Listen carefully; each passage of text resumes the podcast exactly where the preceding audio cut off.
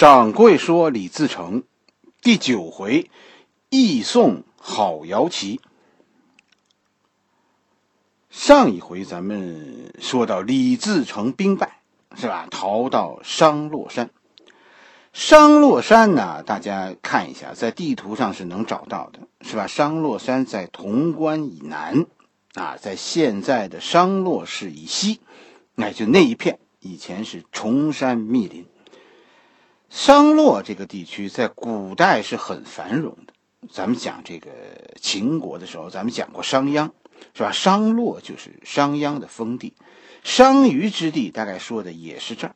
张仪是吧？就是用用这块土地就欺骗的楚王。无论怎么说。其实这里都曾经是汉文化的繁荣之地，但是到了明朝末年，你想整个陕西都变得鸡犬不相闻了，这商洛就就开始就开始衰败了。李自成逃到商洛，其实是很有远见的，有原因的。大家如果拿地图地图拿出来，是吧？我我指着给大家，你们看看，哎。找到商洛市，商洛市以西就是商洛山。最后，是吧？然后咱们咱们再找一个地方，这个地方叫十堰，在商洛以南，啊，找到没有？我告诉大家，罗汝才就那个曹操，当时就在十堰周围。从十堰你再向东南方向走，是襄阳，对吧？张献忠在襄阳。就这一条路，从从襄阳啊到十堰，过商洛，然后入长安，这是以前古代的时候中国出入关中的一条很著名的通道，叫武关道。就从中原经过武关，然后进入关中。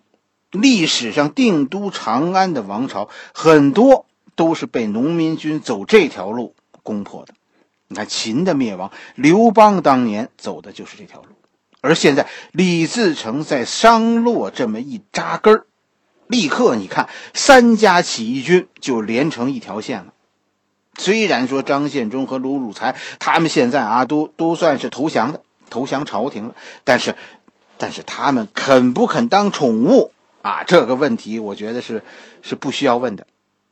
相互利用、官匪勾结这件事儿，其实这背后也是一件看实力、看实力对比的事儿。他们造反是早晚的。商洛这个地方，另一个很奇妙的地方就是，它其实是个三不管。就整个西北，从潼关向南说，潼关的地盘是是孙传庭的。是吧？孙传庭的南边那个地盘是洪承畴的，洪承畴再往南边是是熊文灿的，而洛阳位而商洛位于位于孙传庭、洪承畴、熊文灿三个人的中间。实际上这是个三不管的地区，所以咱们看渭南兵败是吧？全军覆没的李自成带着他的残部几百人躲进了贫瘠的商洛山，是几百人。突围的时候是只剩下十八个人，后来又又陆续跑回来一些人归队了。就这几百人后来都叫都叫老八队。商洛这个地方就就穷到说什么？说连这几百个人都都养不活。哎，虽然穷，但这是一个战略要点，是吧？围棋上管这叫守金。商洛山，你看咱咱们刚才讲了，它它向外可以联络罗汝才、张献忠，向内可以控制西安，控制整个关中，而且呢，这是一个敌人防御的三不管地区，是个空白点。我估计啊，如果不是因为朝廷急着调洪承畴和孙传庭走去北京，啊，这两个人肯定是容不得李自成在这样一个重要的地区落脚的。但是问题就是，渭南突围战刚一结束，洪承畴和孙传庭就带着自己的部队，是吧？走走山西，然后走娘子关去了北京，秦王去了。潼关几万大军都走了，就只剩下贺文龙带着他的几千几千人守卫。而他们走后，一下子不但是陕西，整个河南都空虚了，是吧？原本。原本在河南、湖北的熊文灿，现在要控制的地盘一下子比以前大了好多倍。他只有几万人，可是他现在要控制张献忠的三万人，罗汝才的五万人，所以，所以这个时候的熊文灿根本就顾不过来，说说李自成这个这几百号人，这在熊文灿眼中就不存在。整个姚先生给我们讲的这个故事，它的逻辑性非常强，让我们觉得非常可信。就史书上商洛山这一这一年多。其实根本就没有细节，所有的在这里的故事，什么后边的义宋好瑶旗呀、双雄会呀、高夫人巧遇、呃红娘子啊，这这这，我跟你说，这些都是编的，都是姚先生的艺术创作。你读书的时候，你就想一件事：这些故事是不是读着非常可信呢？为什么可信呢？我跟大家说，就是因为他的这些故事的背景是真实的。就这一段，就就被认为是整个李自成这部书中最精彩的部分，在商洛山的这一部分，是吧？这些这个故整个商洛山这一部分是由一系列的小故事组成的。第一个小故事就是李闯王义送好瑶旗，是吧？故事说说说来到商洛山以后，这不是苦吗？是吧？好瑶旗吃不了这个苦，就决定带着自己的部队离开李自成，另谋发展。哎，但是，但是他们要要走的消息走漏了。此时呢，李自成正在和刘宗敏是在正在刘宗敏的大营里正正商量事儿呢，就不在老营，是吧？李过这就已经已经准备好和要和这个郝瑶旗火并了，就要消灭郝瑶旗。但是就在要动手的时候，闯王回来了。啊，闯王，闯王会怎么对待郝瑶旗呢？闯王是说，农民军不能打农民军。啊，他叫停了这个手下将领们的行动，打算放郝瑶旗走。郝瑶旗呢？郝瑶旗这个人也挺仗义的，是吧？他竟然单人独骑跑来向向李自成辞行。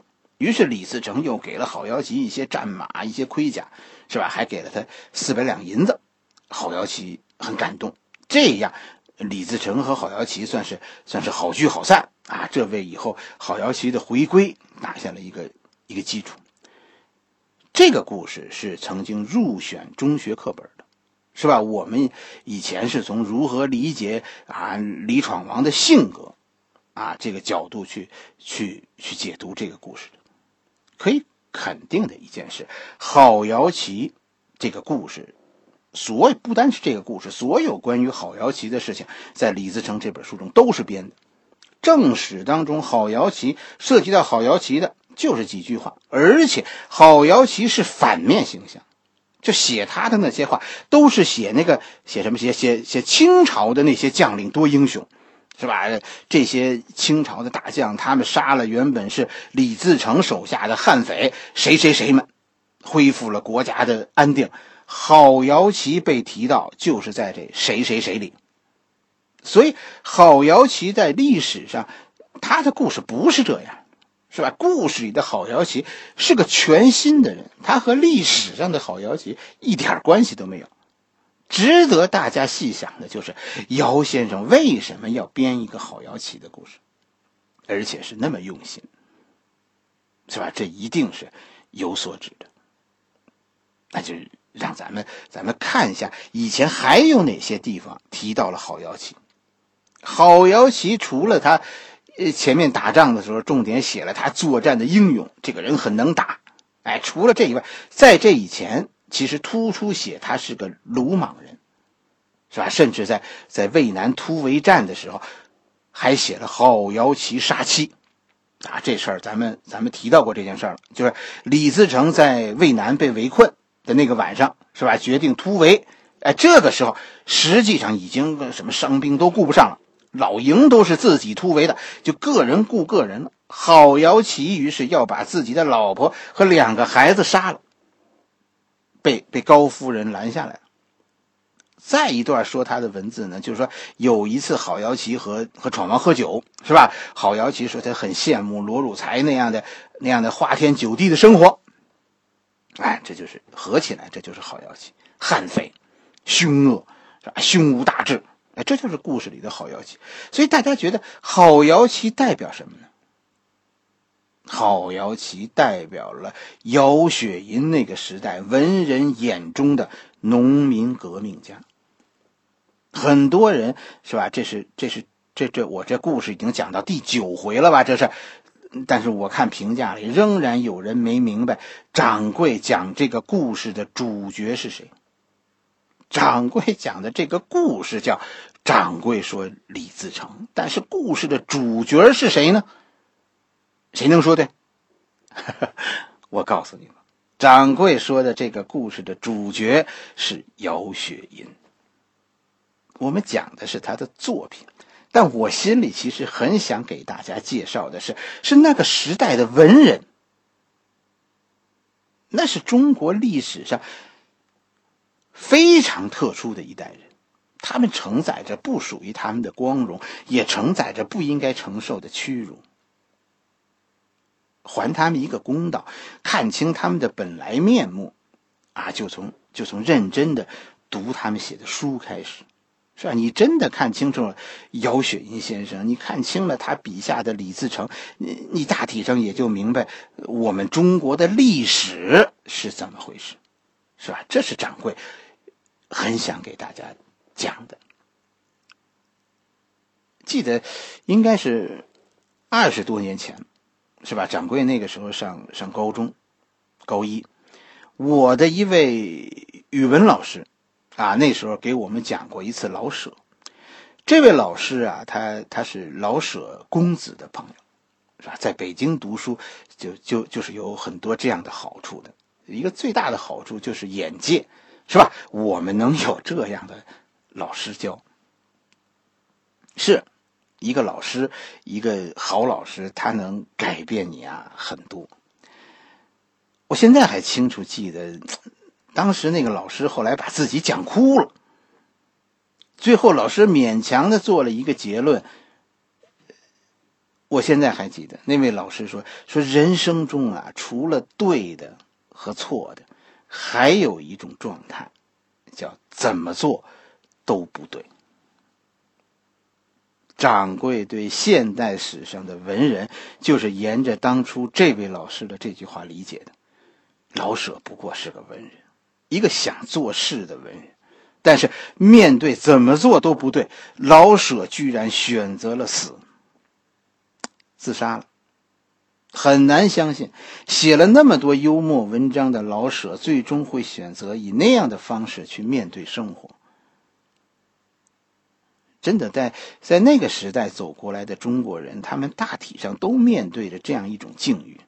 人生对于他们真的不是说选择对或者或者错的问题，这并不是说是是说像坚持真理那么那么简单。他们所面对的那个时代叫怎么做都不对，一些话你说了，今天没事明天会有事儿，可是你今天不说，你就没有名儿了。面对一个一个动荡的世界，你你除非不出来做事。主要你只要你出来做，你就是错，今天错还是明天错的问题。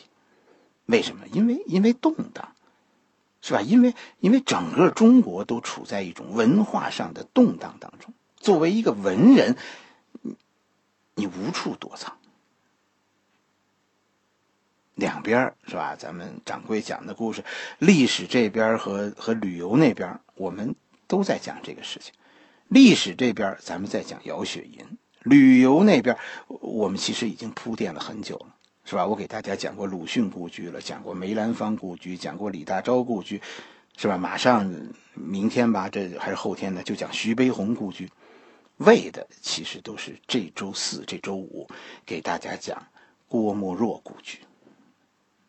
我觉得姚先生和郭沫若先生，有有有很多人骂他们，是吧？认为他们他们应该像老舍那样去死。或者像更多的人那样，你不如闭嘴。但是，他们选择了继续工作。其实，真的看过这些历史的，你会明白，什什么叫怎么做都是错，是吧？哎，姚先生的书，很多人认为是极左。我就在听友中听到有人看，就有人说说他的书不值得读。其实我跟大家说，这话也不错。因为这本书中所有的人都是戴着面具的，这种面具现在看来真的很粗糙，甚至于有些人会觉得这个面具很可笑。但是我跟大家说，在面具的下边是一个讲故事的人的良心。你要知道一件事，这些故事姚先生可以不讲，但是他讲了，因为他觉得必须讲。给所有人戴上面具，那是没办法。你要是有机会，你去看看我们熟知的二十四孝，你就想一件事哪一孝是符合科学的，你就会知道，其实我们的历史就是这么回事。所有人都是戴着面具的，面具是一种信仰的一部分，都是为了让你朝着固定的方向，为了改变你的未来。而给你讲述的，讲故事从来都是有目的的。这大体上就是我们的历史，它是它是儒家信仰的一部分，历史就是儒家的经书。以前的其实我们无从考证了，是吧？因为修史在咱们中国历史上从来都是一个国家行为，修史的同时也是蔑史。我们现实生活中，你说哪一个人、哪一件事，咱咱们不是充满争议的呢？为什么我们看的历史就永远是是非分明的呢？以前的那些事情，其实我们现在都无从考证了，没有根据了，被毁去了。但是眼前这一本，就有一本这样的书，让咱们能够理解什么是历史。姚先生的这本《李自成》。明确的说，它不是历史，它是故事。但是现在，它正在成为历史。一百年以后，这就是历史。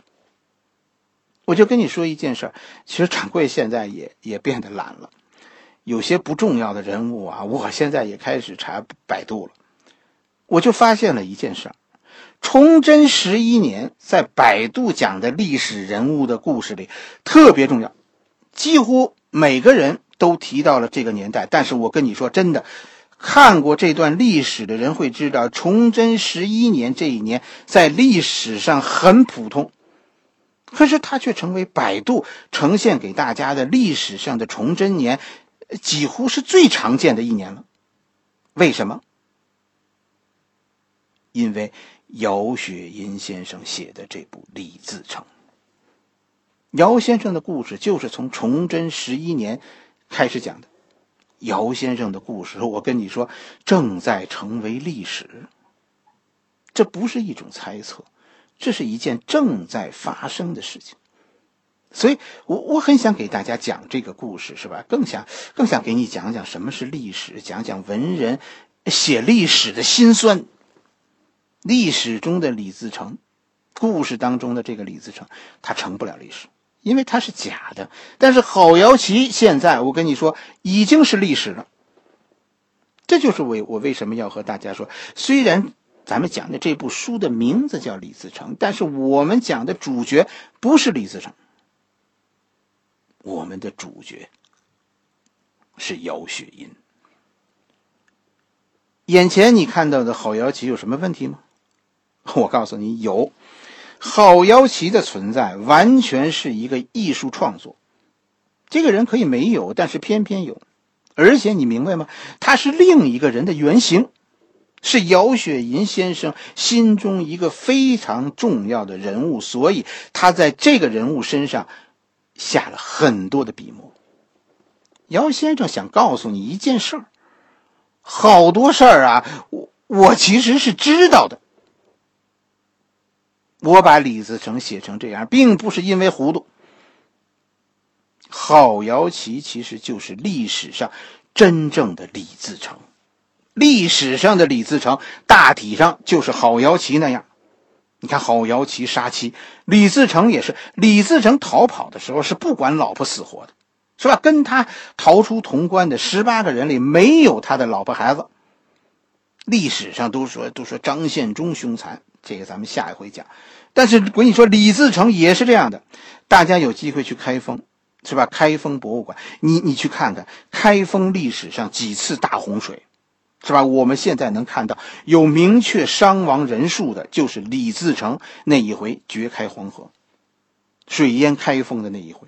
开封城最后平地黄沙六尺啊，黄沙积了两米高，当场埋了十万人。